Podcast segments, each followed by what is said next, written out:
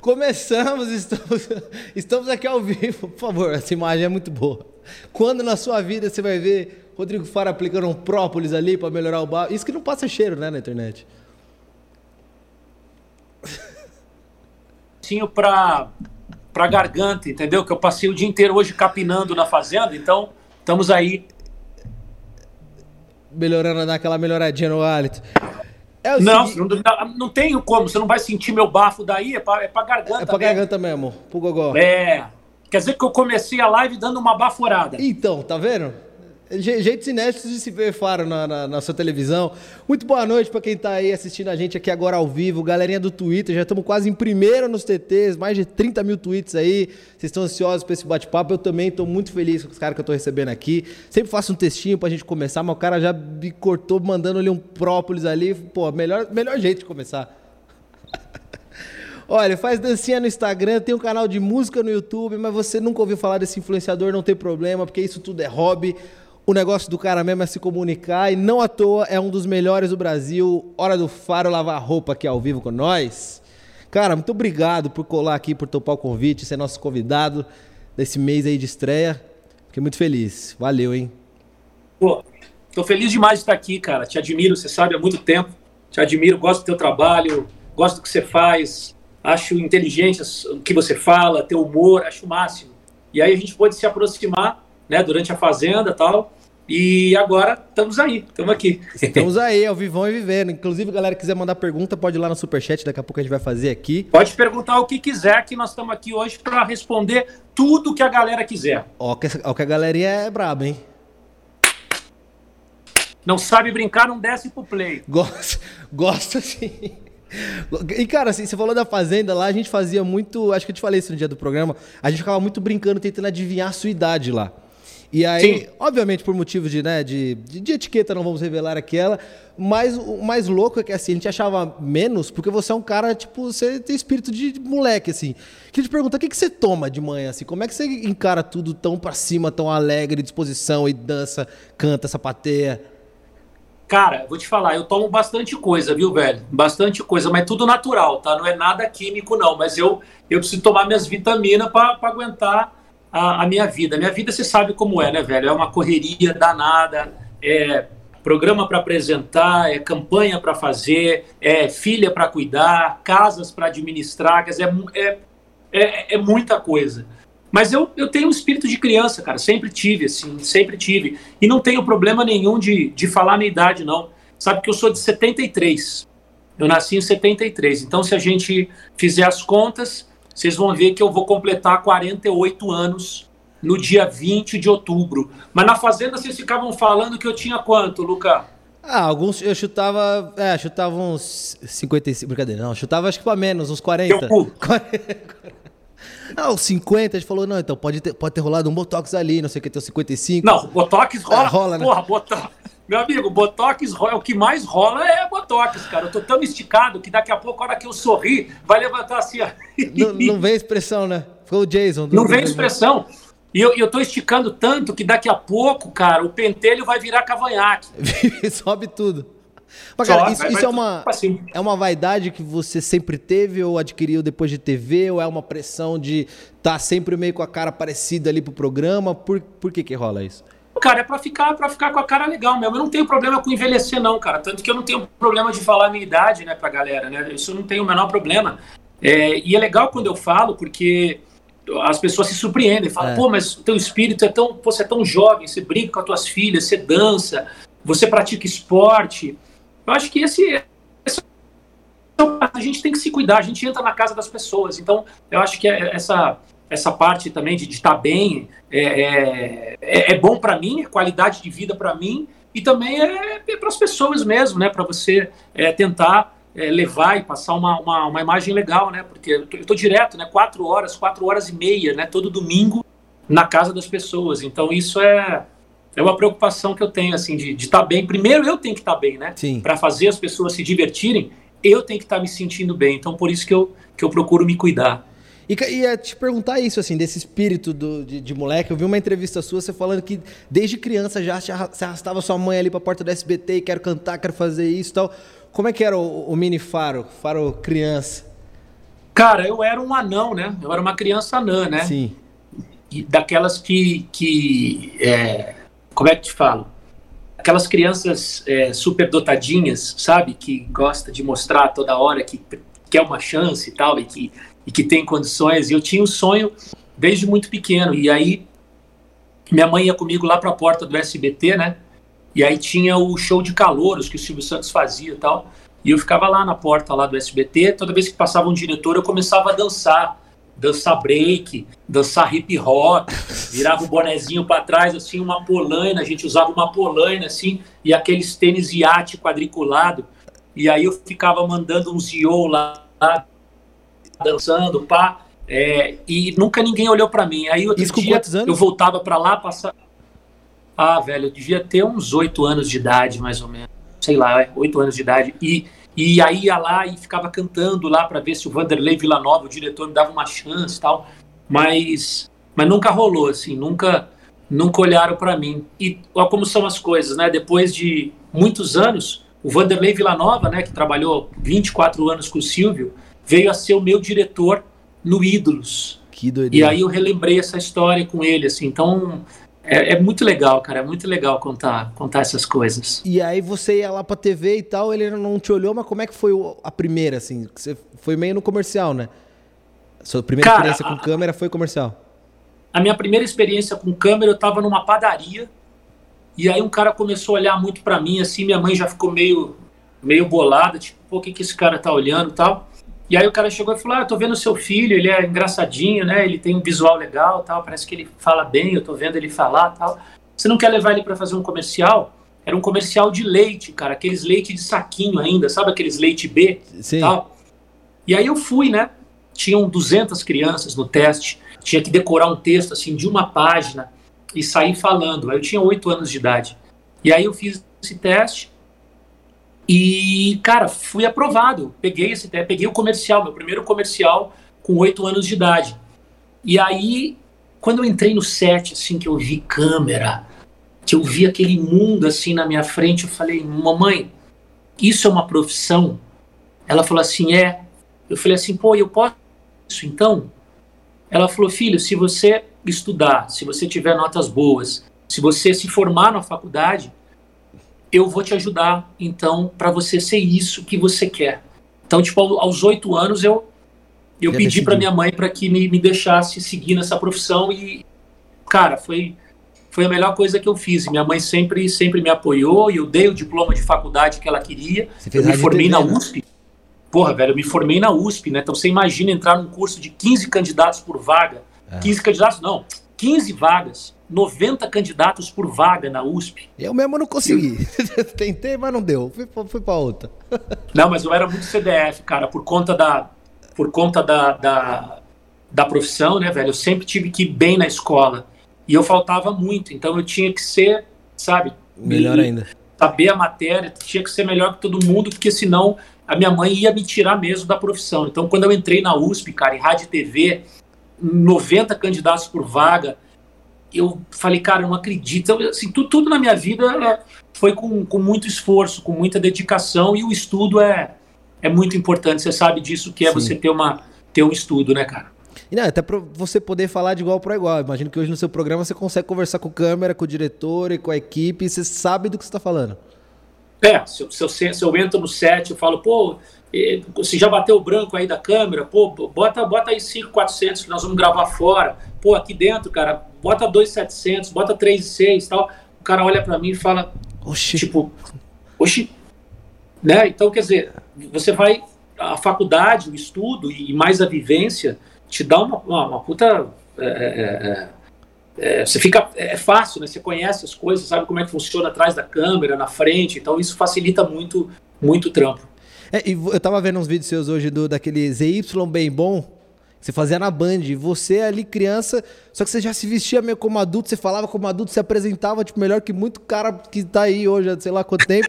E ia te perguntar isso assim, qual que era a sua responsa quanto criança e tá na TV ali, tipo, em casa ou com seus amigos, assim? Você já era um cara que trabalhava desde sempre, mas como era a responsabilidade de ter horário na TV, de ser um cara que trabalha, de ser um homem que trabalha em casa e tal? Como é que era isso no começo? A responsabilidade, Luquinha, era de ajudar minha mãe. Minha mãe é professora, né? Eu sou filho de professora. Você sabe o quanto que o professor não é valorizado Sim. no nosso país, infelizmente. E eu trabalhava para colocar dinheiro e comida em casa mesmo, porque minha mãe, meu pai, é, ele faleceu por alcoolismo, né? E minha mãe é separada dele, tipo, há muito tempo, assim, desde que eu tinha nove anos de idade. E aí eu, eu trabalhava porque eu queria ser um artista, mas também para colocar comida e, e, grana dentro de casa. Nunca nos faltou nada. Mas o dinheiro era contadinho e a gente trabalhava e eu dava tudo. E falei, mãe, nunca mais esqueço. Eu pegava o meu cachezinho, pô, mãe, olha aqui, pô, vamos lá, vamos comprar uma coisa para a senhora, vamos comprar uma coisa aqui para casa, vamos, né? E, e, e, eu, e, eu, trabalhava, cara, e ao mesmo tempo que eu, que eu aparecia na televisão, eu também sofria muito bullying, né, cara? Você imagina, um moleque é. adolescente aparecendo na televisão, chegava na escola, neguinho queria me bater, neguinho queria falar que quem passava maquiagem na cara era gay, como se chamar alguém de gay fosse uma ofensa, né? Então, você cantava você e dançava passa... ainda, então isso devia ser mais louco ainda, né, pra galera? Pois é, cara, eu cantava e dançava, eu fazia comercial de um monte de produto. Então, uma época na escola meu apelido era Batavinho, porque eu fazia o comercial do Batavo.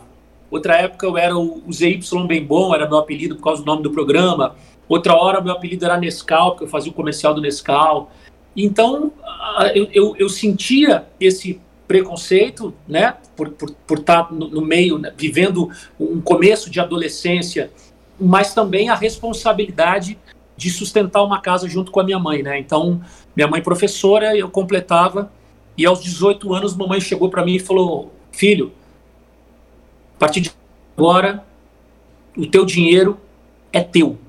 E eu não tinha grana para comprar nada, tal. Eu lembro que eu, com 18 anos, eu, eu, a minha mãe teve que vender o carro, tal porque não, não, não, não dava para ficar segurando o carro. E eu precisava fazer USP, eu tinha entrado na USP, cara. E aí, velho, eu comprei uma monareta, tipo uma mobilete. Mobiletezinha. E eu ia pra USP, é, e eu ia pra USP, cara, da, da Vila Mariana até a Universidade de São que Paulo. É um. Até a cidade universitária, de mobilete a 40 por hora no cantinho, assim, tipo, morrendo de medo. E, e, nessa época eu fiz teste e entrei no dominó. Então você imagina eu cantando no dominó com o cabelo pintado de loiro e ao mesmo tempo frequentando a Universidade de São Paulo, um curso da Escola de Comunicações e Artes que só tinha John Lennon e Yoko Ono lá em teoria galera, da comunicação. Cabeça, cool. Cabeça, cool, Escola de Frankfurt, pô, o sistema, o caramba, e eu cantando numa boy band Entendeu? Quer dizer, era, era, uma, era uma antítese, né, cara? E eu, e eu tirava isso de, de boa, assim. Eu sempre, eu sempre me, me divertia com isso e, e não levava a sério o preconceito que rolava, porque eu sabia aonde eu queria chegar, né, Luquinha? Sabe quanta, quanto que quando eu começar a, começar a contar a minha história aqui para você e para todo mundo, nós vamos ficar aqui três dias falando. Não, mas, é, cara, a galera curte muito, pira conhecer, porque muita gente chegou e te viu ou por causa da Fazenda, ou depois do domingo, ou já no sábado, ou do Dança Gatinho, ou por uma novela, e nem sempre as pessoas né, sabem de tudo isso por trás, a caminhada, a trajetória, como é, é que foi até aqui.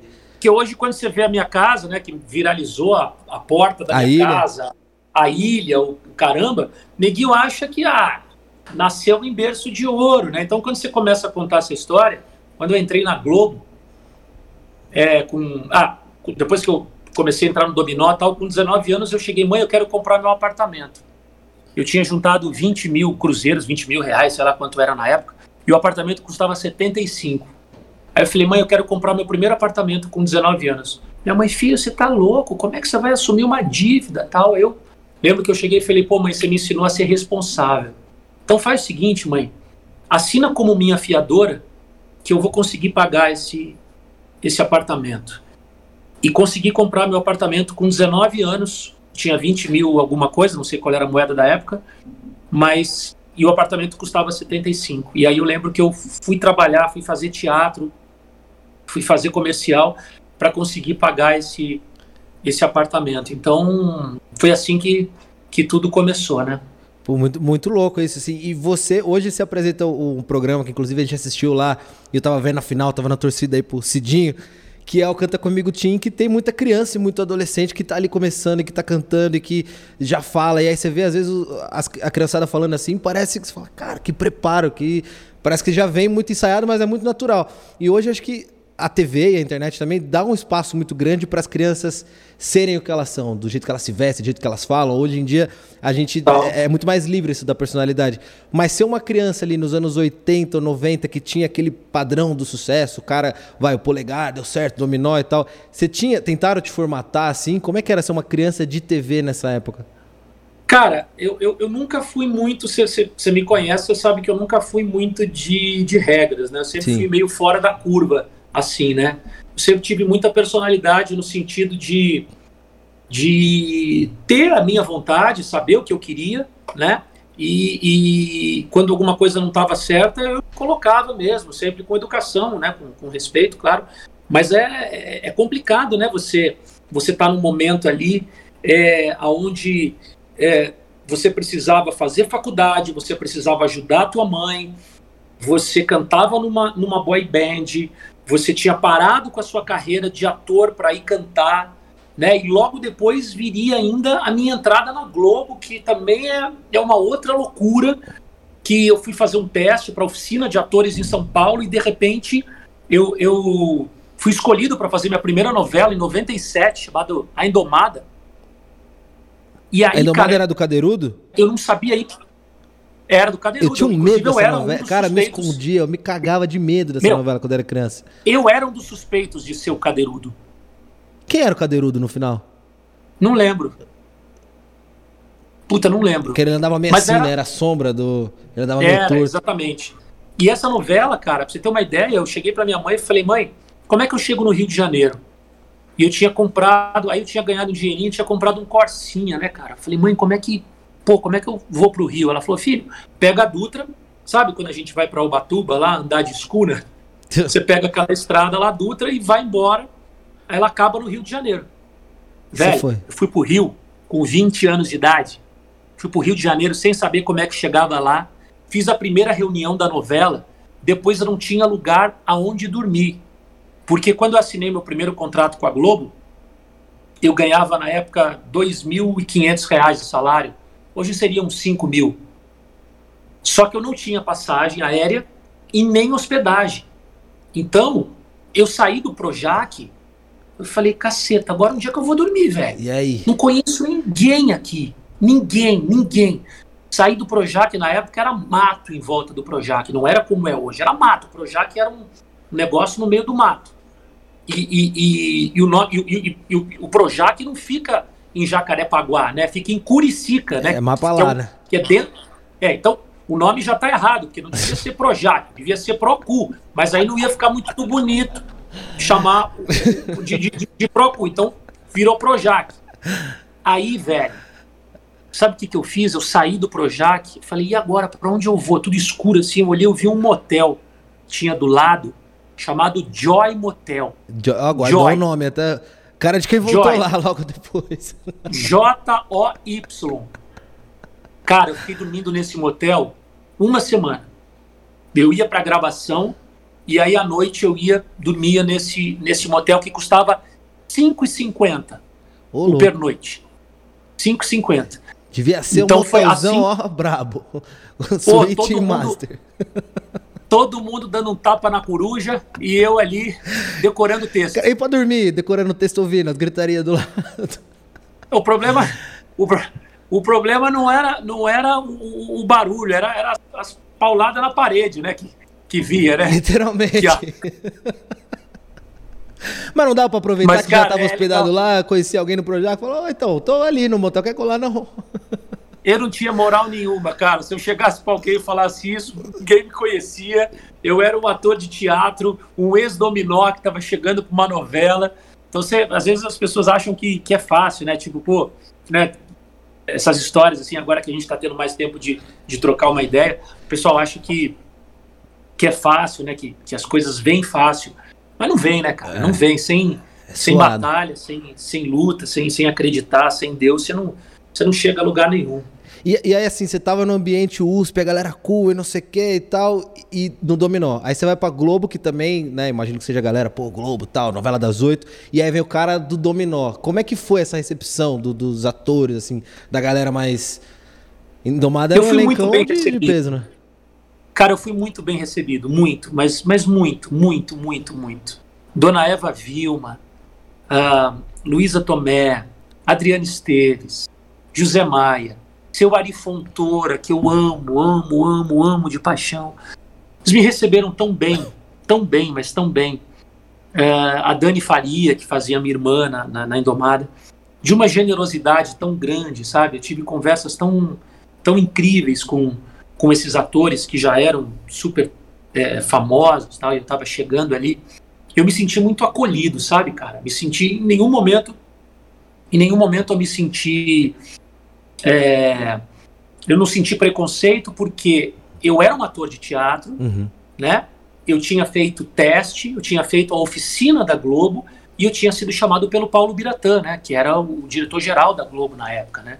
Então eu fui, foi, foi muito legal, assim. Foi, foi um momento onde eu, onde eu aprendi muito com esses caras, assim, com a galera fazer da cena. Tipo, a Eva Vilma me chamava para bater texto com ela. Às vezes nem eu acreditava que eu que eu estava batendo texto com, com a Eva Vilma.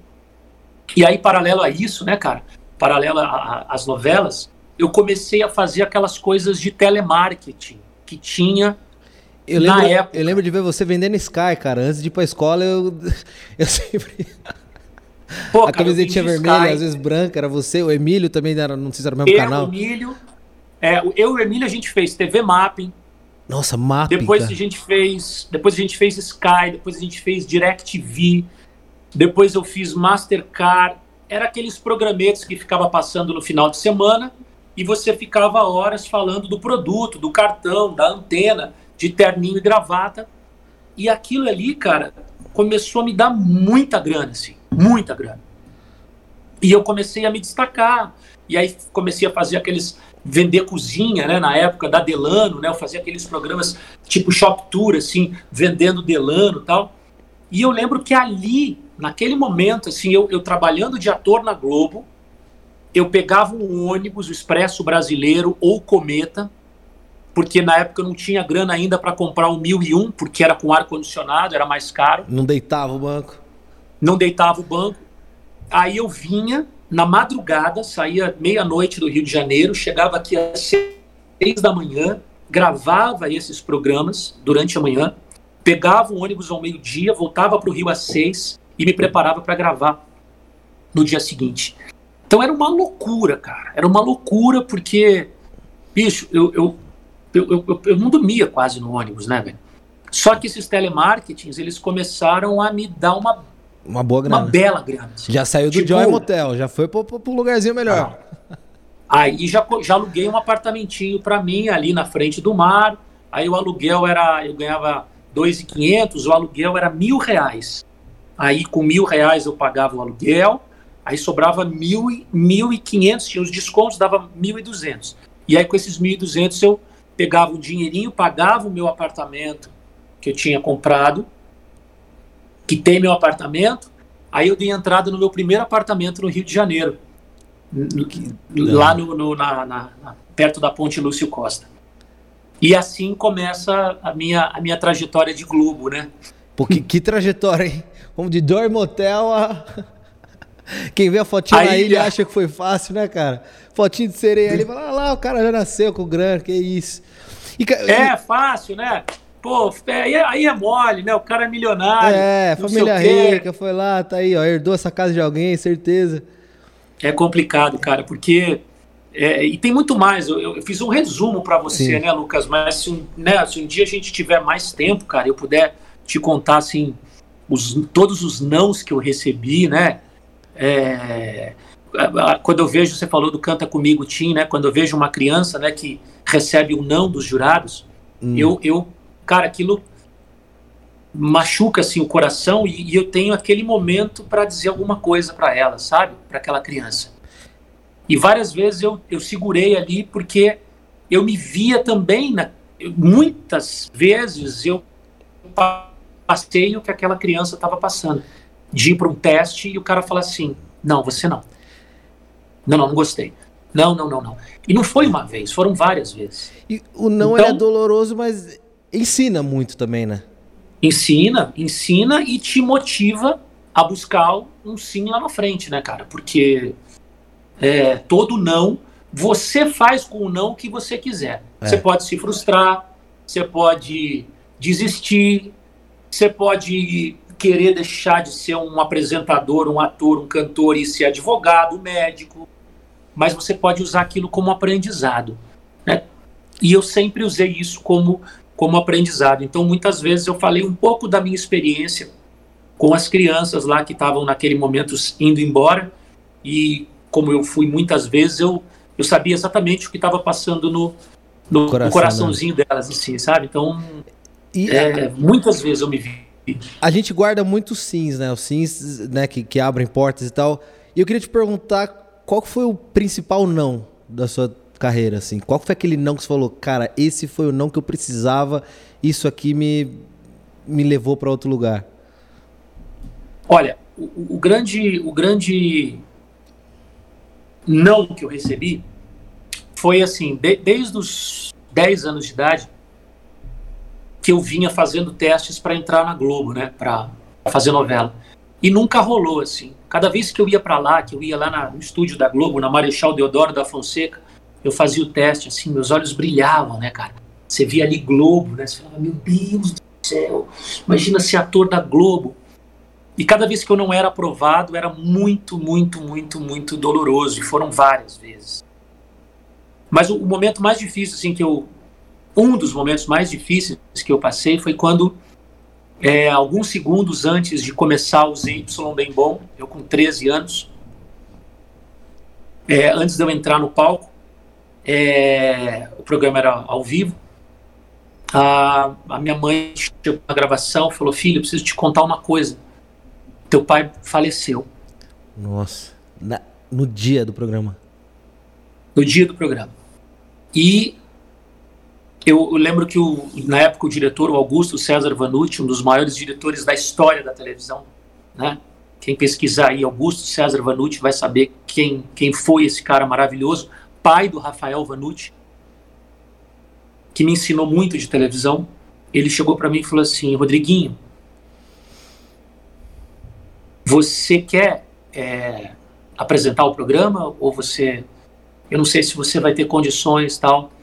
Aí eu olhei para ele e falei assim, olha, eu tenho certeza que meu pai ia ficar muito feliz de, de ver o que está acontecendo com o filho dele. Então, eu estou aqui realizando um sonho. Então, eu, eu vou apresentar o, o programa. E, e fui. E aí eu lembro muito bem desse sentimento, assim, porque foi né, uma, uma, uma, mistura de sensações ao mesmo tempo que eu tinha acabado de perder o meu pai. Ele já não era um pai presente, né? Ele já estava separado da minha mãe e tal. Mas foi muito duro é, saber que a partir daquele momento eu me transformava no homem da casa. Isso com quantos anos? 13. 13. 12 para 13. E, e assim, como que essa mistura de sentimento de você se entregar ali no ao vivo e estar tá presente falar com um monte de gente que não faz ideia do que você está passando com essa coisa na cabeça do seu pai, sua mãe ali, assim. Cara, as pessoas, elas. Quem te assiste não quer saber como é que você tá por dentro. Sim. Sabe? Elas querem se divertir contigo, elas querem se emocionar contigo, elas elas estão ligando a televisão ali para ter o entretenimento delas, para te ver então, naquele momento, né, o que você está sentindo não é o mais importante. O mais importante é o, é o público. O mais importante é quem está lá para te prestigiar. Então, naquele momento, você precisa se entregar de corpo e alma para aquelas pessoas. E depois que os holofotes desligam, aí você vai, você volta para para sua vida mas isso me ensinou muito, né, velho? Eu, eu, eu, aprendi muito, né, cara? Aprendi muito, muito, muito, muito. Minha vida foi. Minha vida é uma vida de. de nada veio fácil, assim, sabe? Tudo, tudo a gente fez, teve que conquistar mesmo na marra, na luta, na força, sabe? É, nada veio, nada caiu do céu. E... Tem tantos jornalistas hoje que me conhecem desde pequenininho, assim, que sabem da minha história, que me conhecem dessa época. Tipo, própria Sônia Abrão, o Leão Lobo, é, essa galera, né? Nelson Rubens, essa galera me conhece de moleque, assim, eles sabem muito da minha história. Então hoje, quando eles falam de mim, sempre tem essa, essa coisa de saber, né? Da onde eu vim e, e porque eles conhecem a minha história. E, e, essa nova geração talvez não conhece, né? Conhece só o Rodrigo do Dança Gatinho, o Rodrigo que é meme com Vai Dar Namoro, o Rodrigo que, que é meme toda hora no, no, no, nas redes sociais tal, o Rodrigo da televisão, mas não conhece essa história, né? Como é que o garotinho, como é que um, moleque de oito anos que perdeu o pai cedo pra caramba e assumiu junto com a mãe e o irmão uma família, como é que ele chegou lá, né? Sozinho com Deus, né? Ninguém, a gente não, jamais pode dizer que a gente chegou sozinho, né? Deus e, e a nossa família sempre está com a gente. Boa. E, cara, você falou muito da sua mãe, assim, você tem três filhas, super bem casado aí há muito tempo. A diretora do seu programa é mulher, Ritinha, inclusive, um abraço para você. E você está muito cercado de mulheres sempre, né? De, desde sempre. Como é que é essa coisa é. do universo? Seu universo feminino é muito aguçado, assim. Como você lida com isso? O que, que você aprendeu? O que, que você aprende todo dia? Assim, de ser o, o homem ali sempre, o, o único. Cara, eu aprendi que o mundo visto pelos olhos de uma mulher é muito mais bonito do que visto pelos nossos olhos, assim. A gente é, é muito simples o que a gente quer da vida, Lucas. A gente quer se dar bem, bater uma bolinha com os amigos, vencer na vida e no final de semana tomar uma cervejinha, assar uma carne e tá tudo certo. Né? Sim. A mulher, ela tem muitas nuances, ela tem. Você perguntar para uma mulher assim, é, e aí, tá tudo bem? Putz, muita coisa, é muitas possibilidades. É uma, é uma mente riquíssima de, de ideias, de desejos. Eu, eu sou absolutamente apaixonado e encantado pelo universo feminino. É, Deus me deu o presente de só conviver com mulheres. Sim. Isso foi a melhor coisa que aconteceu, porque eu vivo num mundo cor-de-rosa. E eu tenho certeza que as mulheres. É, é, eu fui educado por mulheres. A minha primeira vez com quem eu fui falar foi com uma mulher. Eu não tive um pai que me pegou e falou: Ei, filhão, vamos hoje comer umas minas aí, pô. Não. Eu cheguei para minha mãe e falei: Mãe, eu estou pensando, eu, eu arrumei uma namorada e tal, e as, as coisas estão acontecendo assim, dessa forma. É, o que, que eu faço? Como é que é? Então, toda a perspectiva que eu aprendi de tudo na minha vida foi sob a ótica feminina sobre o corpo da mulher, sobre sexo, sobre responsabilidade, sobre valores, sobre religião, que a minha avó era extremamente religiosa e me ensinava a dobrar o joelho e agradecer. Então, tudo que eu aprendi foi sobre a ótica feminina, foi sob a ótica feminina. Então, isso quando eu me deparo com amigos, assim, eu tinha uma visão completamente diferente. Do mundo, né? É, eu adolescente não via uma mulher como um pedaço de carne. Sabe? Eu, eu via o que a minha mãe falava, o que a minha avó falava, né? O que as mulheres que me cercavam falavam, né? E hoje, hoje, cara, Deus me deu três filhas, então eu, eu, eu tô no caminho realmente de, de, de ser um homem, sabe? Num universo cor-de-rosa, num universo de mulheres incríveis que me ensinam muito todo dia eu aprendo demais, eu aprendo demais com a minha mãe, eu aprendi demais com a minha avó, e eu aprendo com a Vera, minha esposa, eu aprendo com as minhas filhas, né? Esse amor incondicional que quando você tiver os seus, você vai entender que é um, é um amor que dói, assim, né? Você vai, é um amor que você dá a vida pela pessoa, né? Que você deixa de ser o centro do universo para ser um provedor de amor, de tudo de melhor para aquela pessoa. Então, eu sou um privilegiado mesmo de, de ser um homem cercado é, por mulheres e aprender todo dia com elas. E, e isso se reflete muito no, no, seu público, né? Sua audiência hoje feminina é gigantesca. Você vai da, da, da, Sim, da senhorinha até a galera mais nova e, tipo, as mulheres se, né, vêm ali, se identificam. E você é o, o genro, o namorado, o marido do Brasil. Você, galera entende, você consegue passar isso né, no programa. É, é, e, e, o legal, Lucas, é com essa coisa da internet também, né, cara, e com até com, com os quadros do meu programa mais jovens, o próprio quadro da Fazenda, né, que a gente fez lá, tão legal tal, isso me aproximou mais ainda, o Dança Gatinho, né? O Dança Gatinho me aproximou muito do público jovem. Só que esse público jovem que gostava do Dança Gatinho já envelheceu, já não é mais jovem. Sim. Então, a, é, na, na, televisão e na internet, a gente tem que estar tá renovando o nosso público Toda é, hora. o tempo inteiro, senão você vira aquele tiozão ultrapassado que fica fazendo aquela piada do pavê, né? E aí é, é complicado. De vez em quando eu vejo uns posts meus assim, aí eu falo assim, puta, essa foi meio. Essa foi meio tio do pavê. Foi meio tiozão do Natal, né? É, meu tiozão no Natal. Porra, meu, esse cabelo aí, porra, e aí, como é que estão os namoradinhos? Entendeu? Mas que também tem aquela galera que quer ver isso, né? Também, claro, que... tem, tem a galera que quer ver isso, mas você tem que é, é saber. O fato de você estar tá no domingo, cara, você tá, tá trabalhando para todo mundo. Então, é. no domingo não é a criança que assiste, não é o, a, o vovô, a vovó, o papai, a mamãe, o jovem, o adolescente. Não é. É geral. É geral.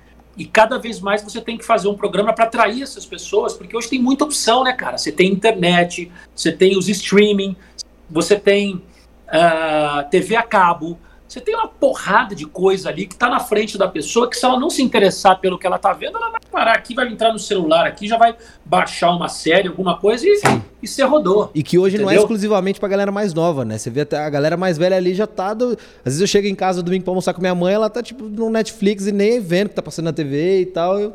Você, você vê, quando, quando que a gente imaginar? E a pandemia acelerou isso, né? Sim. Acelerou esse processo, né? Então você vê muita gente legal na internet, como você, né? Que já conseguiu um espaço gigantesco na internet, cara, que há bem pouco tempo atrás isso não seria possível, né? Você ia ter que arrumar alguém, um programa de televisão, um canal a cabo, um negocinho. E, e você vê hoje a audiência da internet, é uma super audiência, Sim. né, cara? Então a gente tem que estar tá, é, antenado e preparado para trabalhar em multiplataforma. E você sempre teve esse lado apresentador ali, que até na propaganda isso já, já, já era uma coisa sua, e você estava ali na novela. Já vi umas entrevistas suas também, você falando que por mais que você fizesse aquilo, o seu né, o tesão ali de ser apresentador estava dentro, você esperando o melhor momento. Como era atuar Sim. assim, com, você ter que cumprir ali, é, representar um personagem e ter o papel, e você querendo colocar o seu lado, falar ali, apresentar e chegar e tal. Como você controlou um pouco disso, assim? Então, hoje, hoje, hoje, quando eu encontro meus amigos atores, Murilo Rosa, Murilo Benício, o Loreto, Tiaguinho, a galera, a gente tinha uma galera que jogava bola, né? A gente tinha a seleção de atores lá, né? Do futebol dos artistas, tal, a gente jogava bola toda semana tal. E aí, a hora que eu era apresentador era nos bastidores. então, tipo, tudo que eu não podia fazer ali na, na frente das câmeras, eu fazia atrás e brincava, uma puta zona, a gente se divertia pra caramba. E aí, quando eu fui, quando eu, eu saí da Globo e, virei apresentador e, e, reencontrei esses amigos, né?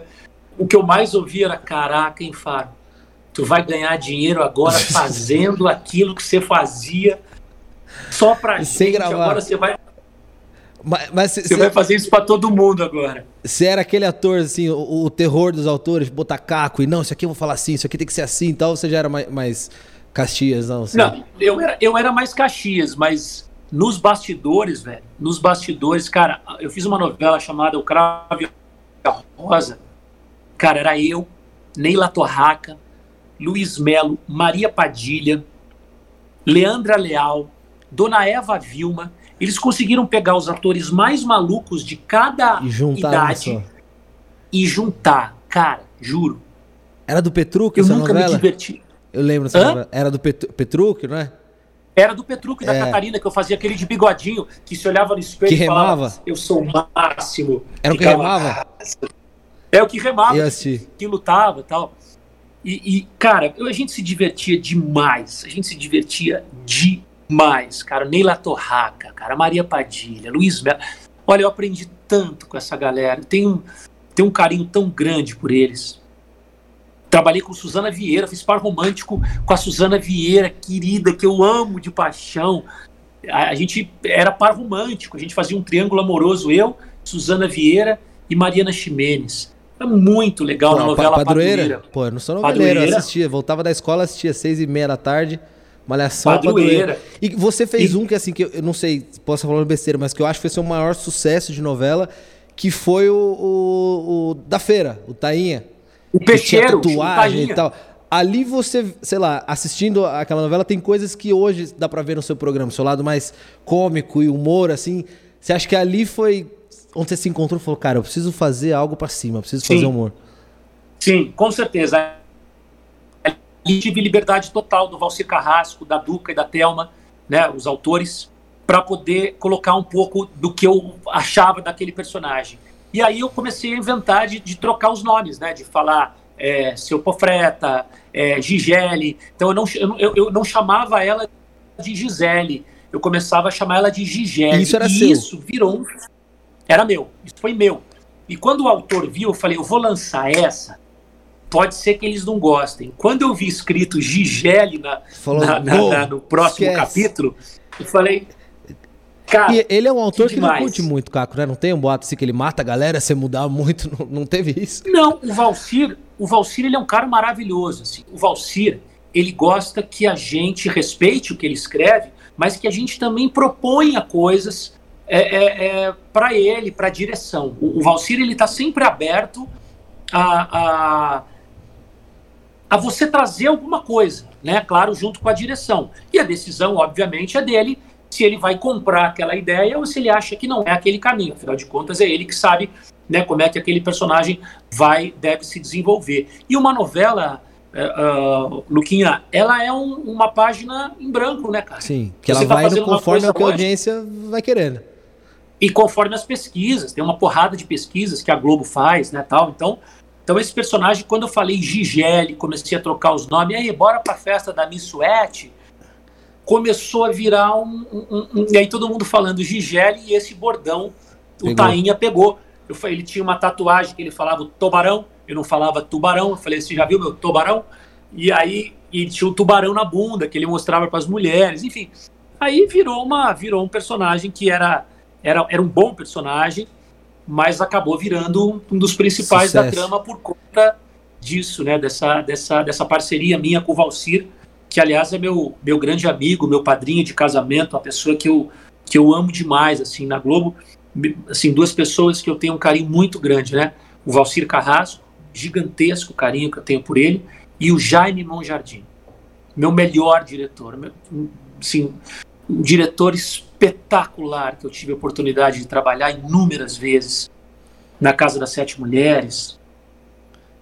E ele é brilhante. O Jaime é, o Jaime Monjardim é brilhante, brilhante. Não tenho o que falar dele. Ele é não, é o máximo. Dá uma saudadezinha, às vezes, assim, de fazer novela, de pegar, ficar um ano amarrado ali no negócio para contar uma história ou não? Já, já foi, já, já viveu? Cara, eu acho que essa fase, eu acho que essa fase ela já, porque a novela, cara, a novela te, te, te exige muito sabe? Você, você, quando chega em casa, em vez de descansar, você tem que decorar texto para o dia seguinte. E é muito texto, é muito texto para decorar. Então é um trampo gigantesco que você tem que estar tá dedicado full time para isso. Você não tem vida, sabe? É, é, dedicação total mesmo e tem que ser assim, porque a novela te exige isso. Uh, então, quando eu, eu comecei a realizar o meu sonho de ser apresentador, eu, eu me encontrei, sabe?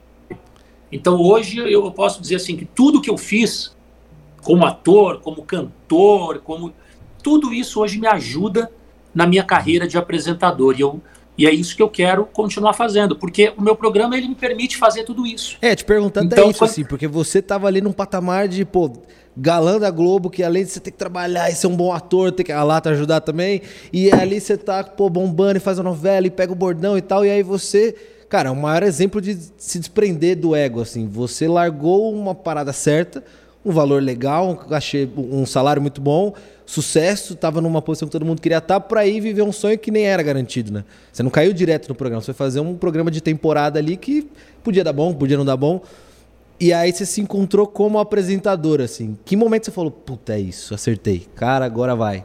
Olha, até chegar nisso aí, cara, foi complicadíssimo. É, porque você imagina. Você decidir isso deve ser um. Não, imagina você decidir, né, romper um contrato com a maior emissora do país, estando super bem lá dentro, para ir atrás de um sonho, né? Que eu tinha o sonho de ser um comunicador.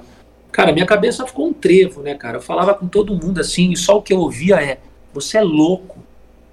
Você é louco, você vai deixar a Globo para apresentar o Ídolos na Record?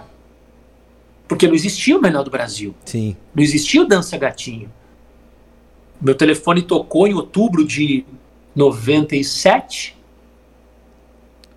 me fazendo um convite. 97? 97? É, falou 97. Outubro de 2007, perdão, 97 foi a Globo. É. Meu telefone tocou em outubro de 2007, meu irmão falando, olha, o Ídolos, aquele programa que era do SBT, vem para Record e eles estão querendo você para apresentar. Seu irmão já era seu empresário ali? Meu irmão já era meu empresário.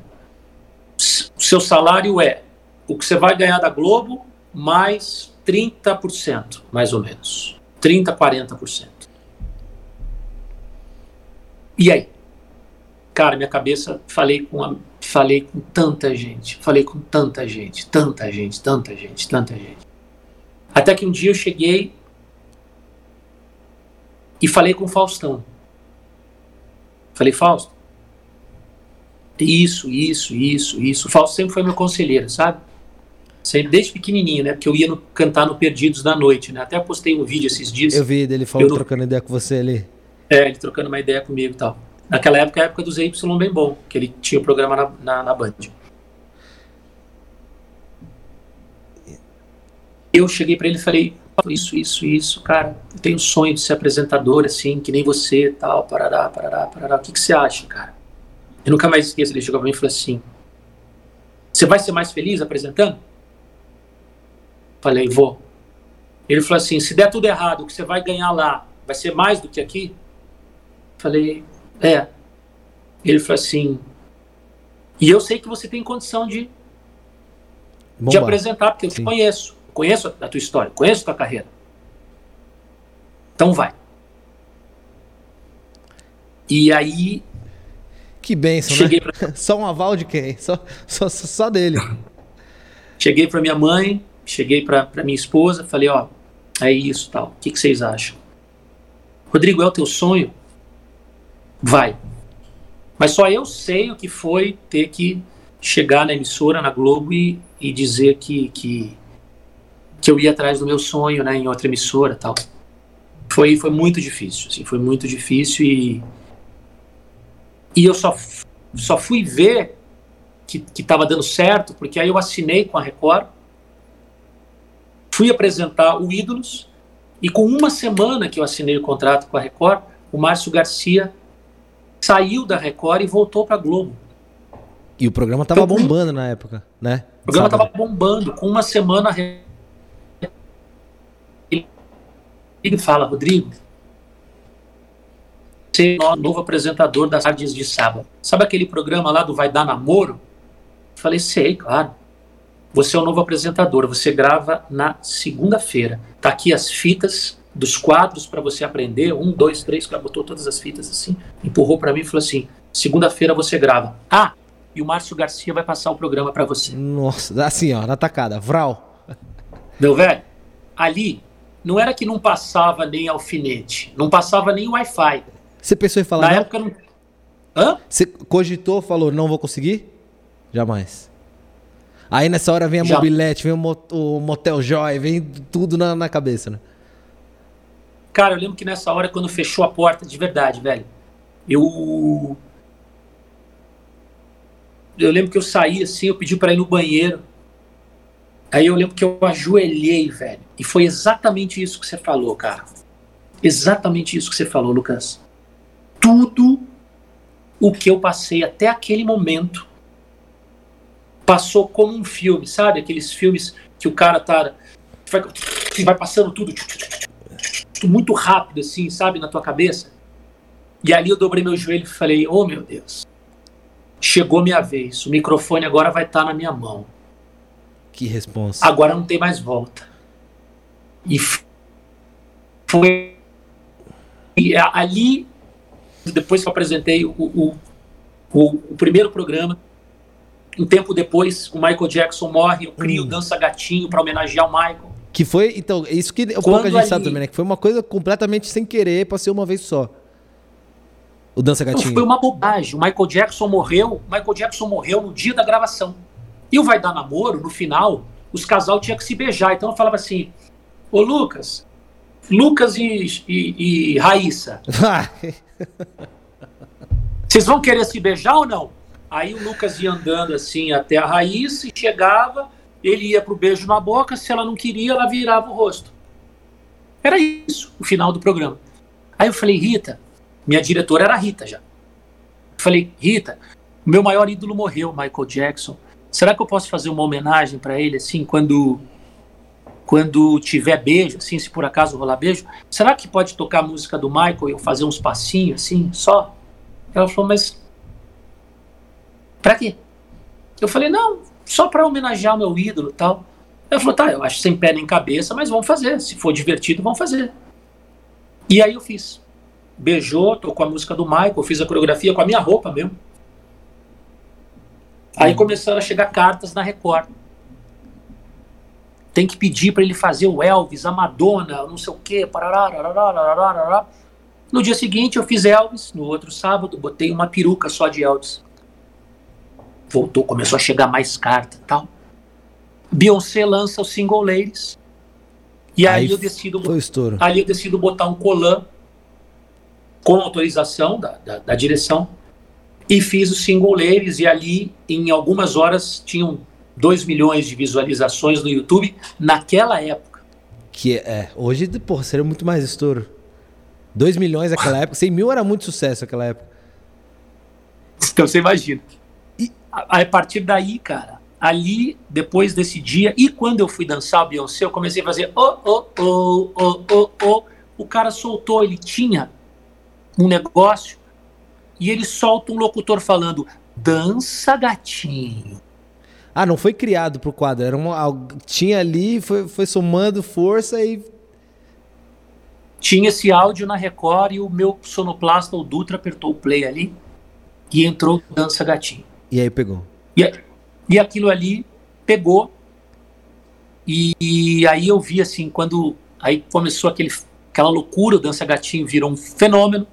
Fenômeno. Começa no meio de 2008 e em 2009, eu, eu, eu, eu recebo o meu primeiro troféu imprensa de melhor apresentador das mãos do Silvio. E ali, ali eu tive a certeza que eu tinha feito a melhor escolha. Porque eu lembro que tocou meu telefone, né, a, a Record, dizendo: Cara, você não sabe, você ganhou o troféu imprensa. Aí o idiota falei: Do quê? Tá Pelo quê? E... Porque não passava na minha cabeça que aquilo poderia acontecer, né? E aí, quando eu subi ao palco lá com o Silvio e ele me anunciou ali, eu ali eu falei, oh meu Deus, eu fiz a escolha certa. É isso que eu quero. Faustão, o troféu do Silvio falou, acabou, zerei o game. E daí, mas eu, eu, nunca tive essa, sabe? Eu nunca tive essa, essa coisa de puta, agora. Não, mas tipo, não falo nem pelo, pelo prêmio, nunca... mas pela, pelas figuras, assim. São pessoas que você sempre assistiu, Sim. né? E tá Sim, ali figuras... no meio recebendo o prêmio deles e trocar uma ideia com eles, assim. O Silvio é... no, no, quarto, no quinto, acho que eles se, se zoaram e tirou foto e deu perfume. Né? E deve ser muito louco, assim, você tá no palco com o Silvio Santos e ele conhecendo, a, a vendo o seu trampo. A primeira vez que, que eu fui, ele literalmente cagou para mim. A partir da segunda, começou a virar um negócio tão legal que as pessoas ficavam esperando o momento que eu ia estar tá junto do Silvio Santos. Assim. Aí a segunda já foi engraçado pra caramba, aí a terceira é, é, é ele já me fez dançar, aí a quarta eu dei um colã da Lady Gaga para ele, tirei o perfume do saco e dei para ele que ele não quis pegar porque estava dentro do meu saco. Aí na quinta vez eu ensinei o Silvio a fazer saquelfe, cara. Aquela, aquela de baixo para cima? Aquela de baixo, que fica meia bola, meia bola e a sua cara lá no fundo, entendeu? Ele fez? Fez, sabe? Eu tenho essa. Cara, eu tenho uma saquelfe com o Silvio. Meu Deus, por favor, solta isso no Twitter que o povo agora está procurando, assim, absurdamente a saquelfe do, do Silvio. É só escrever Saquelfe, Rodrigo e Silvio, tá lá. Vai tá. E você, você, a gente tá falando dessa gatinha, e aí voltando um pouco naquilo que a gente falou do, do universo feminino, você se vestia de, de, de, mulher e de drag, de cantora e diva pop e tal. E isso tem, é, é, é uma coisa ainda muito discutida hoje da masculinidade frágil.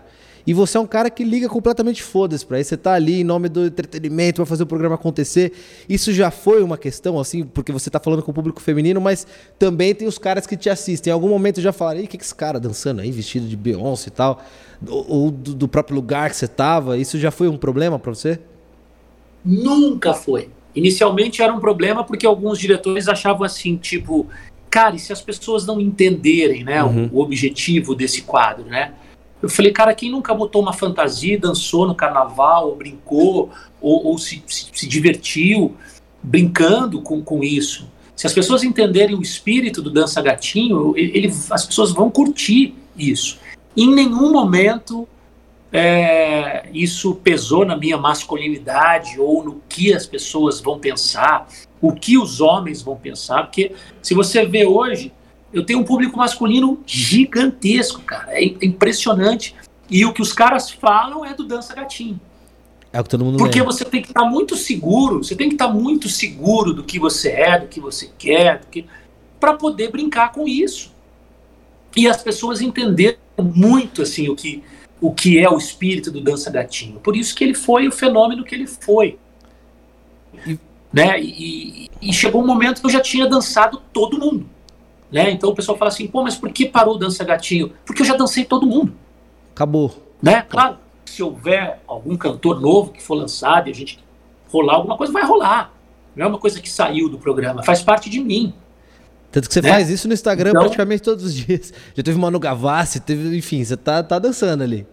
Tive de Dua Lipa, agora mesmo dançando com a minha filha a música da, da, da Cardi B, tá, tá, tá, eu botei hoje aqui dançando que eu estava tentando aprender com ela, puta coreografia difícil pra caramba, mais perdido aqui, e aí ela me, e tá lá, eu tô lá, tô fazendo, tô, tô me divertindo, entendeu? Se eu não me divertir, as pessoas não vão se divertir. Então, tudo que eu faço na televisão, na internet, eu tenho que me divertir. Eu não vou fazer aquilo, ah, não, vou fazer aqui, puta que saco, mas eu vou fazer, mas as pessoas gostam. Não, eu tenho que me divertir. A vida é assim, né? Quando a gente está se divertindo, as pessoas se divertem. Não, não tem como. Você lembrou de trazer alguma roupa ali? Você separou alguma? Separei. Na verdade, roupa não, mas eu quero mostrar para você uma coisa muito legal. Boa. Que é uma peça que eu uso em casa. Que tem um negócio fundamental, inclusive para sensualidade. o quê? Tá, vocês estão preparados para isso não? Vai. Vai? Vai. Estamos ao vivo, hein, pelo amor de Deus. a minha cirola.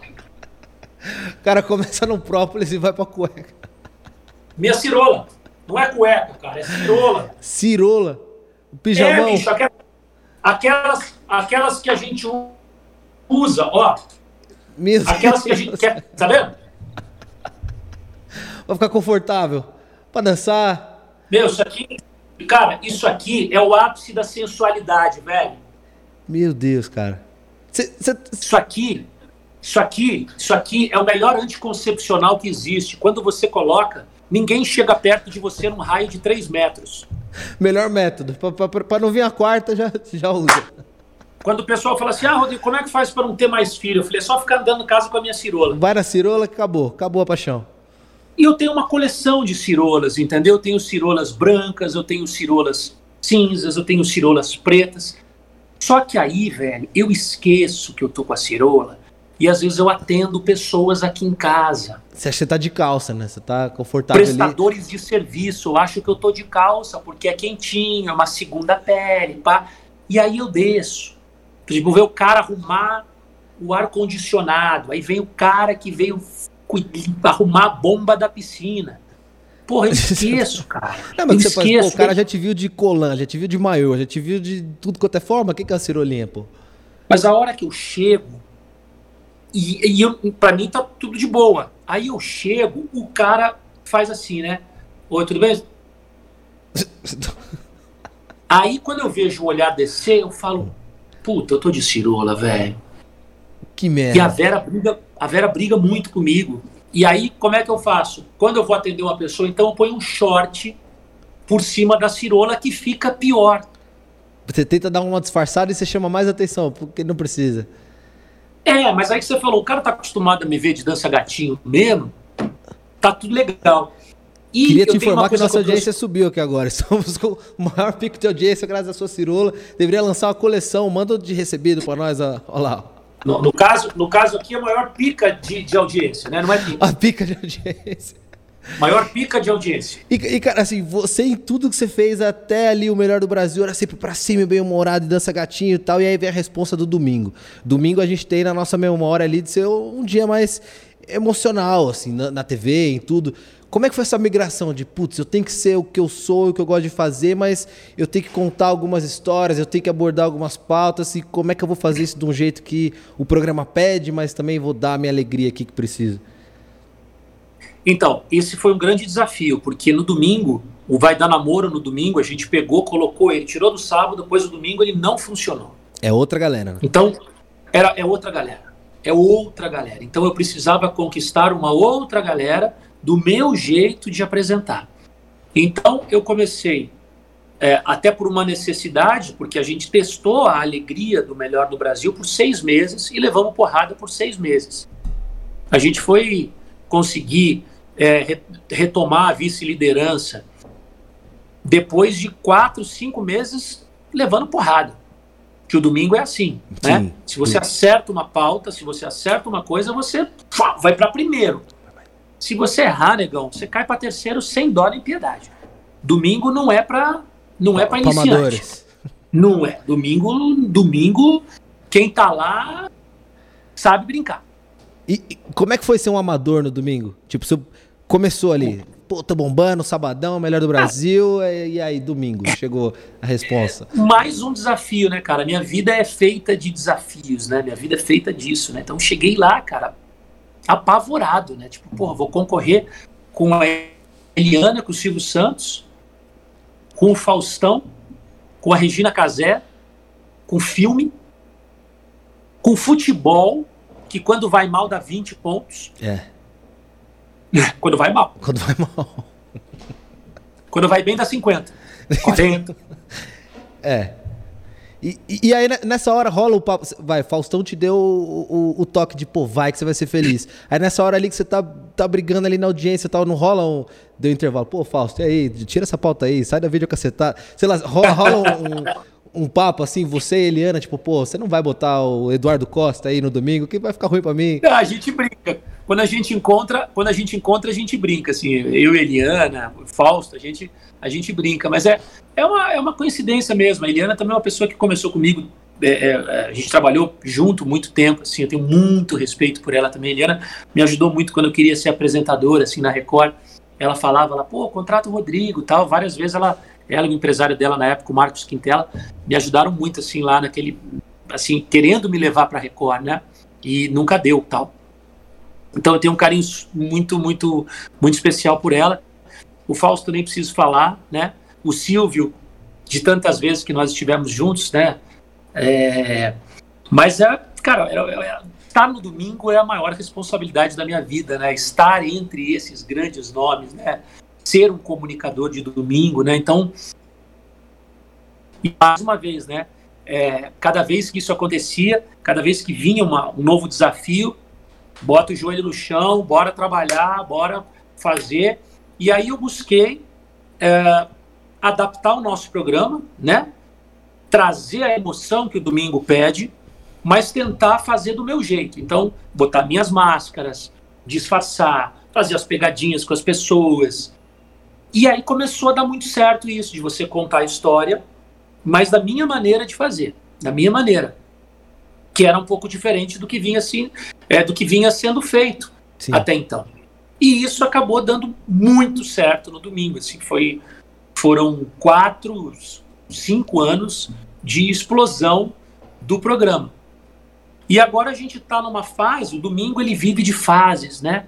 A gente está numa fase que essas histórias já não são tão atrativas para o público. É, você me falou isso uhum. quando a gente gravou, acho que saindo da Fazenda, né? De algumas ideias Exatamente. que tinha um programa e que já não, não era mais nesse caminho, era outra coisa.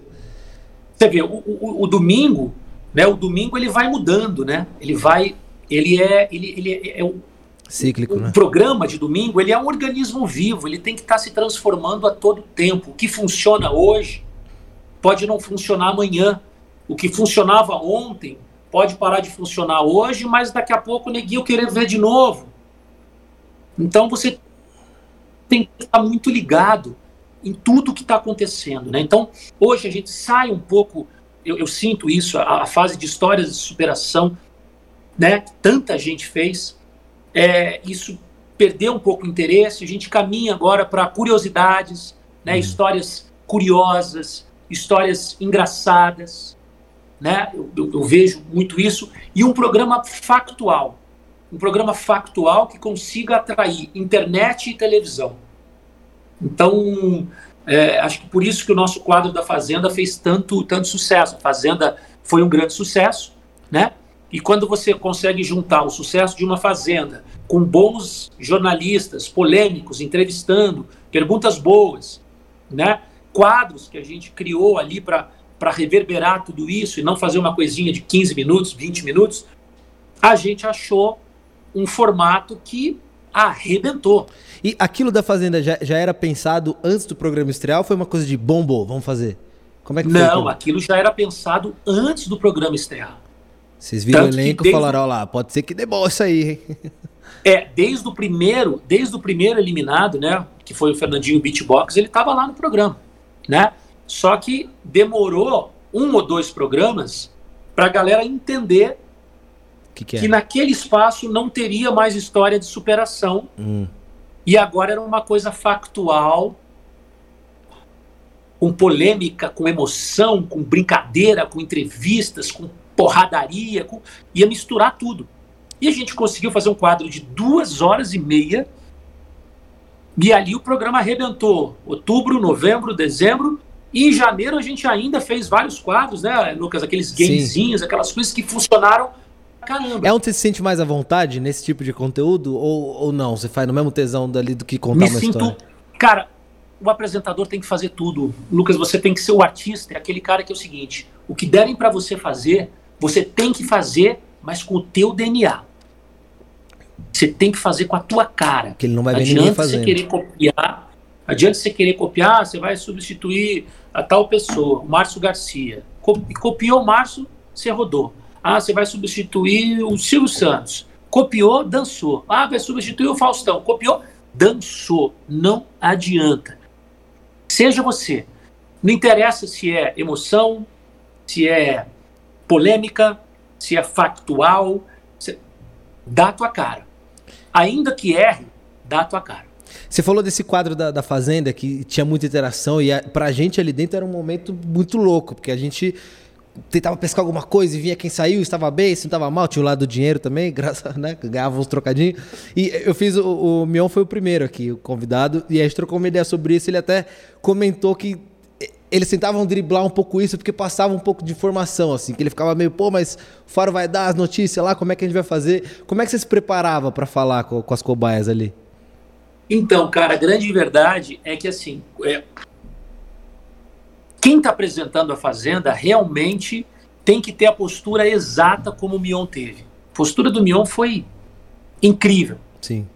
A minha entrada com eles era uma coisa muito mais, com vocês, né, no caso, era uma coisa muito mais uh, leve, onde a gente podia brincar, Sim. aonde a gente podia uh, fazer reverberar algumas coisas legais, uh, criar conflitos, mas tudo que acontecia ali ficava ali, né?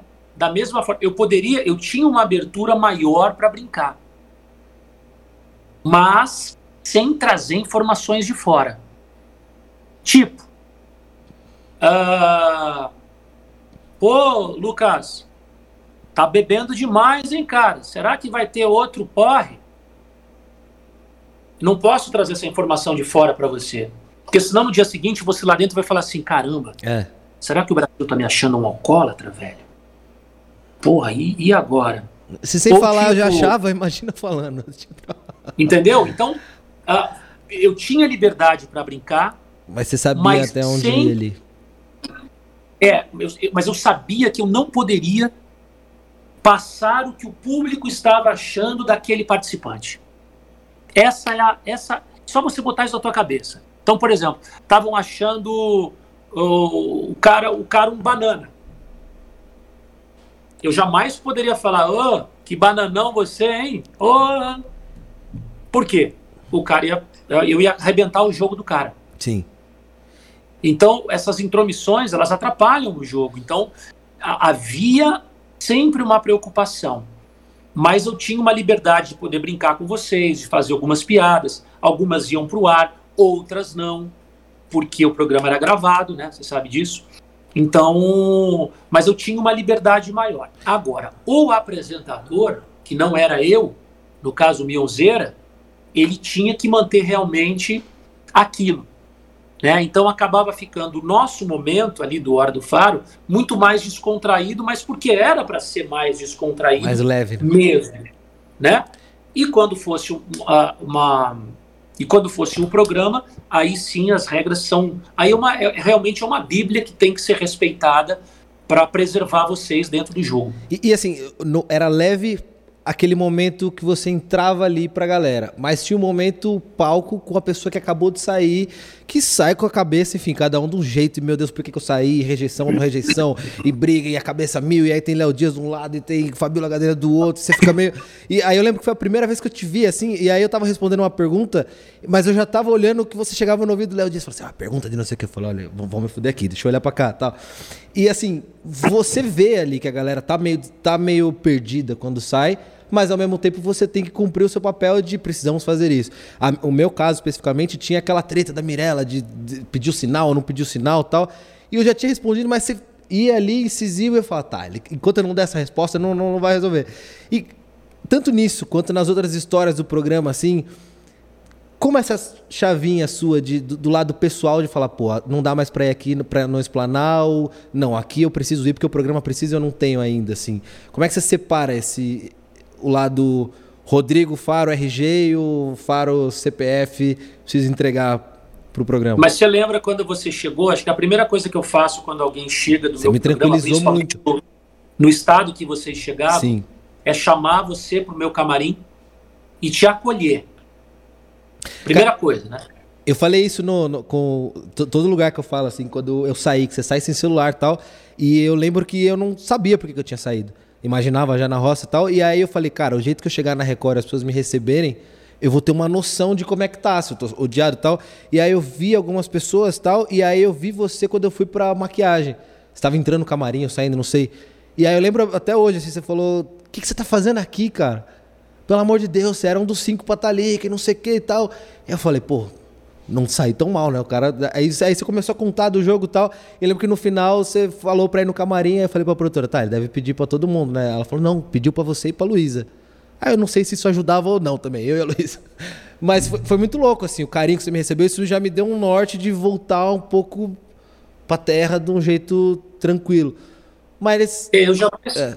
Lucas, primeiro, assim, vamos separar o apresentador e o cara que gosta de você. Beleza todo, todo convidado que chega no meu programa, eu quero que a pessoa se sinta em casa. Sim. Então, todos os artistas que vão lá, eles vão no meu camarim, eles, eles tomam um cafezinho lá, pãozinho com manteiga. Eu, eu tomo meu lanchinho, sempre paro a gravação seis, seis e meia para tomar meu lanchinho. Você sabe disso? E a galera vai lá comer um negocinho tal. Os artistas vão, Joelma, é, Felipe Araújo, Léo Santana, todo mundo vai, todo mundo vai, Bruno Marrone, vai todo mundo lá no meu camarim. Só que no caso de vocês, era algo necessário também. Sim. Pela cabeça que vocês saíam. Então, e, e ainda mais quando eu gostava da pessoa, né? E como eu, eu não te conhecia, mas tive uma, uma simpatia muito grande com você no jogo, eu falei, poxa, eu vou acolher esse menino no meu camarim para ele não sentir que ele vai a partir desse momento, levar um monte de porrada lá no palco. Mas eu preciso dizer para ele o que é o quadro. Sim. Você lembra? Que eu trouxe você para meu camarim, te acolhi, falei, conversamos sobre um monte de coisa e eu falei, velho, agora você vai para um palco e se prepara. Só isso. Se prepara porque vai ser punk. Porque é punk. É. Uma eliminação e, e com, com, tudo aquilo que estava acontecendo na Fazenda, neguinho ir em cima de você. E eu lembro que você falou, você não é obrigado a nada, responde o que você quiser, do jeito que você quiser e seja você. Eu falei, pô, agora toma Exatamente. Tranquilo. Mas também te falei, Luquinha, eu vou ter que fazer as perguntas para você que a galera quer que Sim. eu faça. Porque se eu também chegar lá e ficar só. É, o pessoal vai falar assim, pô, tudo bem, o Rodrigo gosta dele, mas não vai querer perguntar. Então a gente tem que dividir, né? Sim. O que é carinho, respeito, atenção e o que é estar comandando um quadro onde as pessoas esperam de você aquela conduta. Então, a Luísa, que eu conheço também desde a época do Gugu, a Luísa, cara, eu brinquei com ela, fiz até ela varrendo ali, quando ela varre lá no pé da, da Raíssa tal. To, tocamos a música do Raça Negra pela primeira vez para ela. Então você imagina. Inclusive gravamos fazer... entrevista com o Luiz Ambiel, contou toda a história de amor com o Luiz Carlos. Vocês vão conferir aí a qualquer, qualquer dia da semana, muito bom. Sensacional. Então é isso, cara. A gente tem que, a gente tem que representar e perguntar o que o espectador quer perguntar. E aí toda essa experiência de fazenda, recebe participante e tudo mais. Fazenda 13, vai apresentar ou não? Cara, você sabe que saiu em todo lugar isso, Seu nome né? já que é mais ia... certo que o Carelli. Já, já tá Cara, todo mundo falou isso, mas eu, eu, eu não eu não mentiria aqui para você. Uhum. Não foi falado ainda na alta cúpula é, essa essa essa determinação, essa escolha não foi feita. Não começaram a falar sobre isso. Por quê? Porque antes da Fazenda, eles ainda têm, primeiro, o Power Couple, que é o Carelli que vai fazer, com Adriane Galisteu. Depois eles têm a Ilha, com a Sabrina Sato. E aí, só em setembro, que é a Fazenda. Então, não foi falado. Não foi mesmo. Até porque quando eu li tudo aquilo, eu falei, caramba, como é que eu vou fazer? Né? Porque você, você lê pela imprensa, você acha que tanta gente falando, você acha que, que é verdade, né? Aí você pega o telefone e liga, vem cá, esse negócio de fazer. Não, meu Deus, não tem nada. E eu tenho uma relação com a Record absolutamente incrível, assim. Os diretores, as pessoas que comandam a emissora, são meus amigos. Amigo de tomar um negócio junto, de jogar uma bola junto, sabe? De amigos. Então, eu confio neles. Eu confio mesmo. Então, quando eu liguei e perguntei, foi me dito, nem foi falado sobre isso ainda. Então todos esses nomes que estão saindo, não só o meu, esses nomes, eles não são ventilados pela Record e não vêm da Record. São especulações que é absolutamente normal, porque todo mundo Sim. quer saber quem vai substituir o Mion, que fez um trabalho lindo na Fazenda. E o que deve ser uma todo responsa, que... né? Porque a Fazenda como um todo, assim, o Mion pô, foi sensacional, mas como um todo, essa fez muito barulho, né? Então tem toda a Fez expectativa muito barulho, do que vai mas, ser a próxima. Mas a gente tem que entender que a Fazenda, que o formato, ele é sempre a grande estrela. Formato, o formato A Fazenda, o formato BBB, né? Vocês fazem o programa. E o que o Mion fez que foi muito legal foi agregar a esse sucesso que já é a Fazenda uma condução divertida, usando a maneira, o jeito dele falar, trocando o nome da fazenda para fazendola. Foi muito legal o que ele fez. Foi muito legal. Então o Mion pegou um formato de sucesso e agregou uma maneira espetacular de apresentar, de conversar com o jovem, de falar e também ajudou a alavancar mais ainda o programa. E o elenco de vocês foi espetacular, um elenco dos só melhores. Fio desencapado, elencos, né? Só fio desencapado, só pipa voada, só palmito na salada. E aí é isso. Aí é, é, é a porradaria come. E você fala muito assim, do, isso que é, que é, muito legal, de imprimir a sua personalidade no que você está fazendo, assim. Hipoteticamente, vamos pensar lá no futuro, assim, estamos num programa ah. futurista. Ah. Se caísse no seu colo lá em setembro, o que, que já é uma coisa que fala, cara, isso aqui nunca teve e eu colocaria porque eu acho que, que é bom, assim. O que, que, que, que você Ah, eu nem pensei no... nisso ainda, porque é uma coisa tão distante. Primeiro que eu acho impossível, Lucas, pelo fato de eu ter um programa de quatro horas e meia para fazer. Que já é uma resposta absurda, né?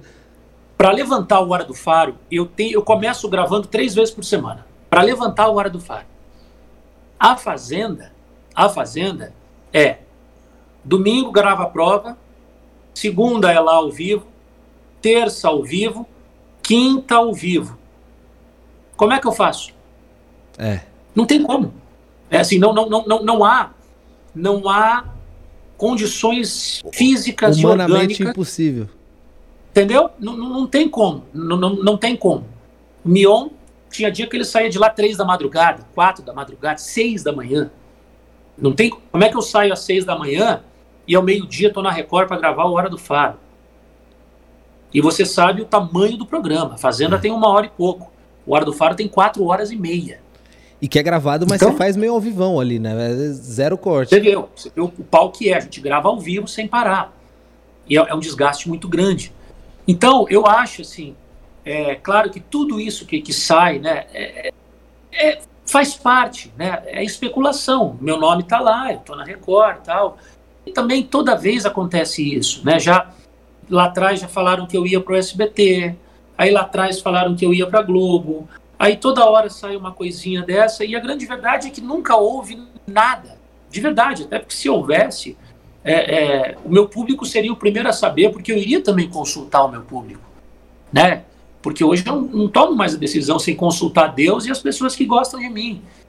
Entendeu? Então, tudo isso que sai, eu entendo, faz parte de uma especulação, de uma de ventilar nomes, jogar nomes.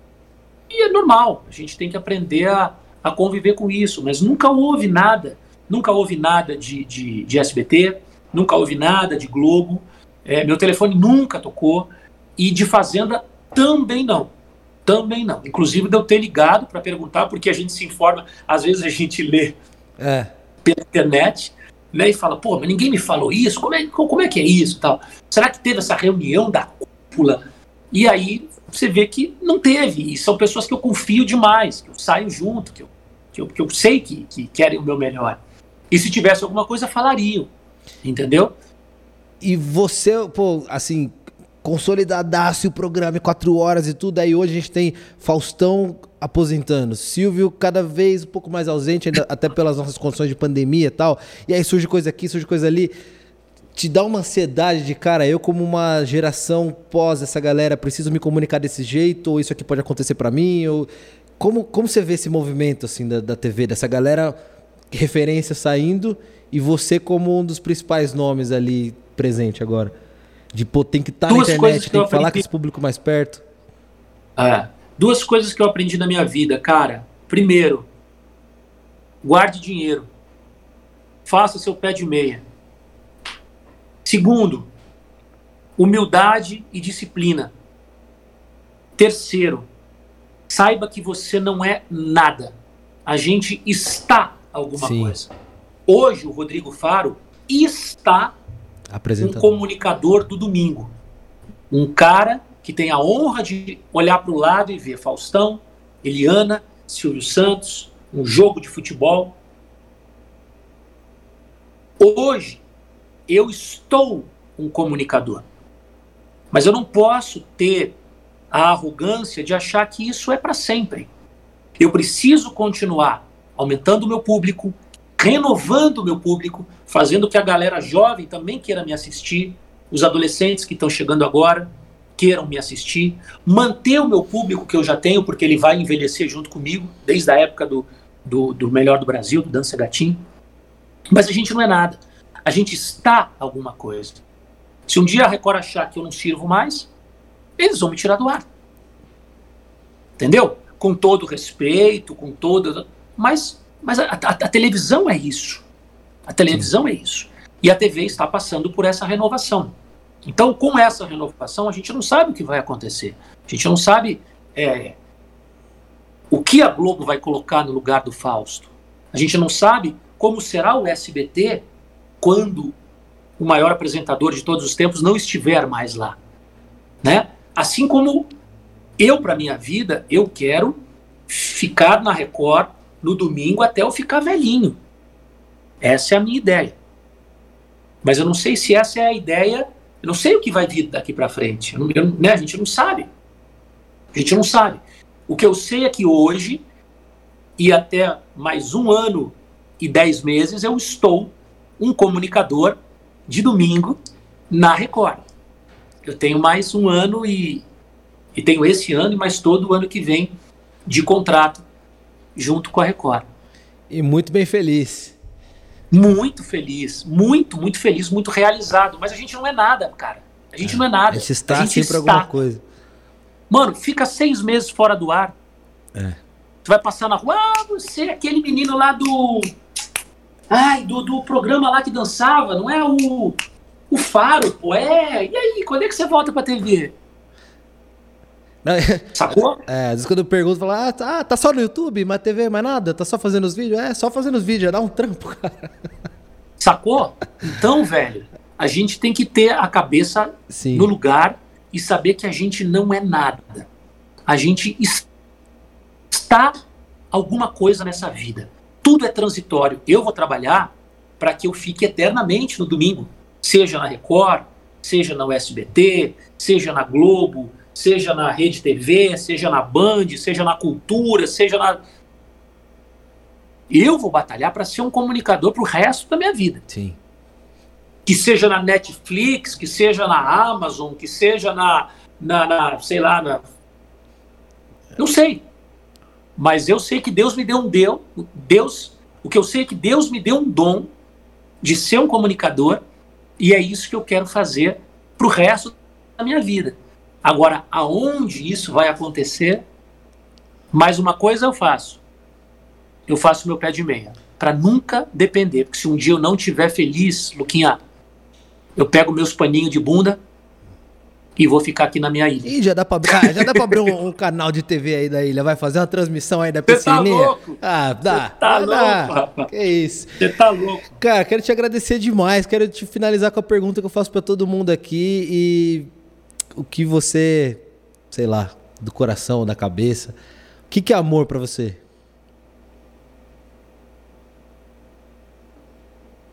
Amor ao lado de gratidão, acho que são os sentimentos mais mais especiais assim que, que a gente tem assim.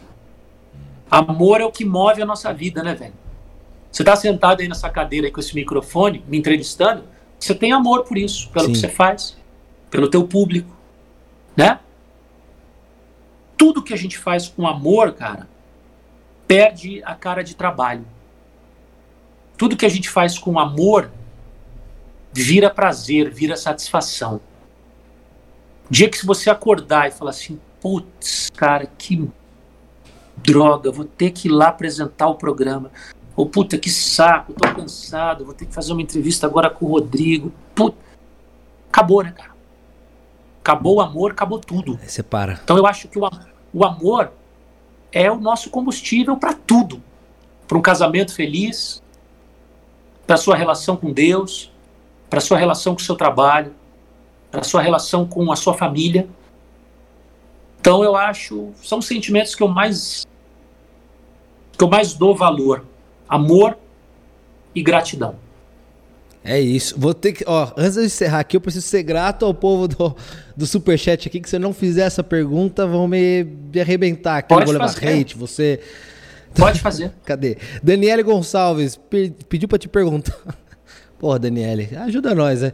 Pediu para te perguntar o que, que você fez com playback de romance desapegado. Tá aqui, cara. Eu mandei para você. Cadê o playback? Não tá aí? Tá. Tá aqui. Eu te mandei. Mandou. E nós não vamos gravar o, romance desapegado? Ah, então acho que já foi, né? Lucas, deixa eu falar um negócio. Ah. Um dos momentos mais importantes da minha vida na internet foi o Faro Love Songs. Pô, eu amo essa. Farinho Love Songs foi nossa live do, do hotel.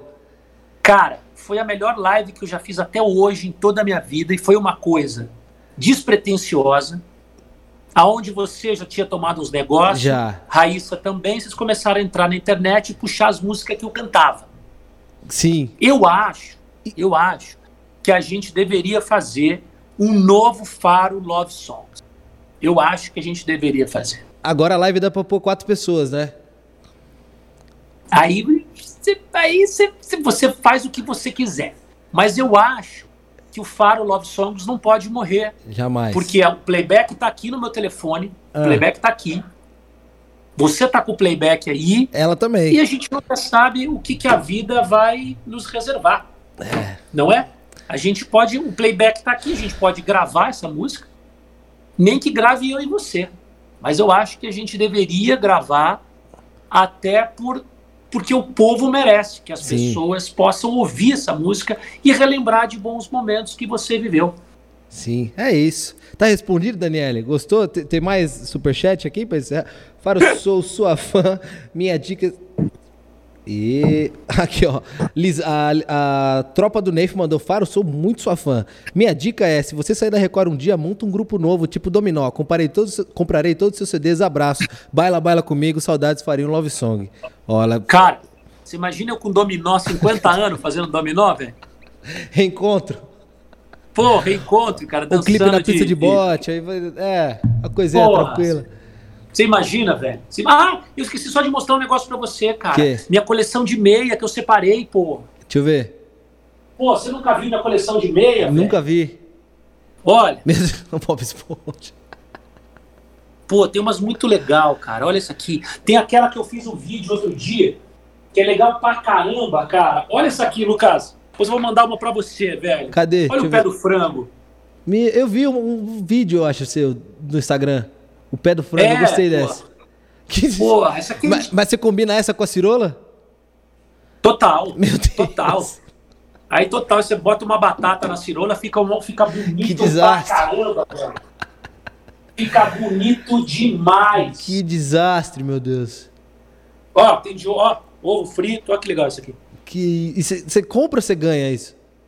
Não, eu compro, cara. Eu compro na, na internet. Essa aqui é boa da cervejinha, ó. A do, do Simpsons, cara. A do pé de frango é superável. Enfim.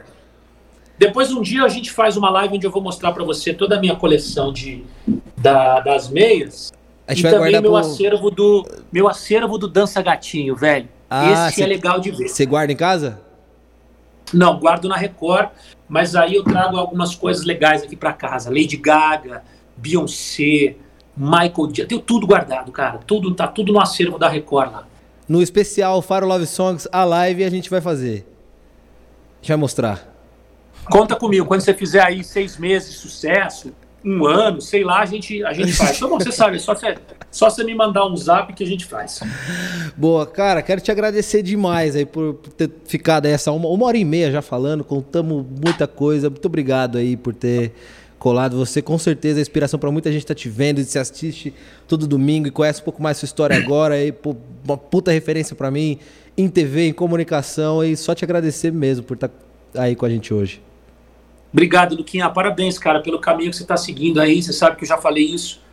Quero, tô doido para chamar você para trabalhar com a gente, pelo teu, pelo teu talento, pelo, pelas coisas que você cria, pela sua cabeça inquieta e que pensa em tudo e que está sempre ligado em tudo, pela sua inteligência, pela sua maneira de se comunicar, como você consegue chegar na galera jovem, falar do teu jeito e passar um recado e um recado inteligente, né? Um papo que as pessoas é, é, entendem e aprendem também com você. Então foi, foi legal pra caramba.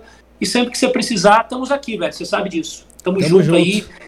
E quando vier, ó, em breve estaremos juntos lá aí com a última chance lá. Vou te chamar para fazer umas perguntas é. daquela boa.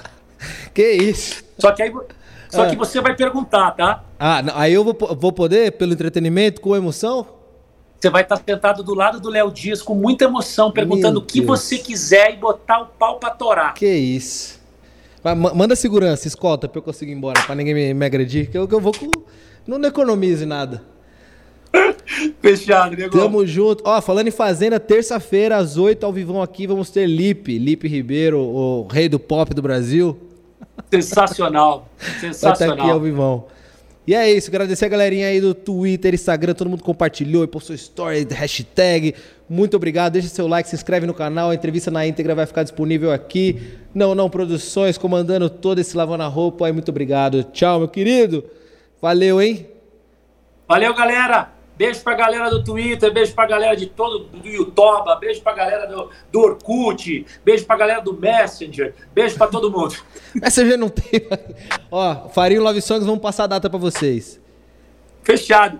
Só música. Vou pegar o Afonso, violão, e nós vamos fazer um Faro Love Songs só cantando as mela cuecas que você gosta. É isso. É isso. Ansioso por essa live aí. Falta só todo mundo topar. Um beijo, tchau pra vocês. Beijo. Valeu.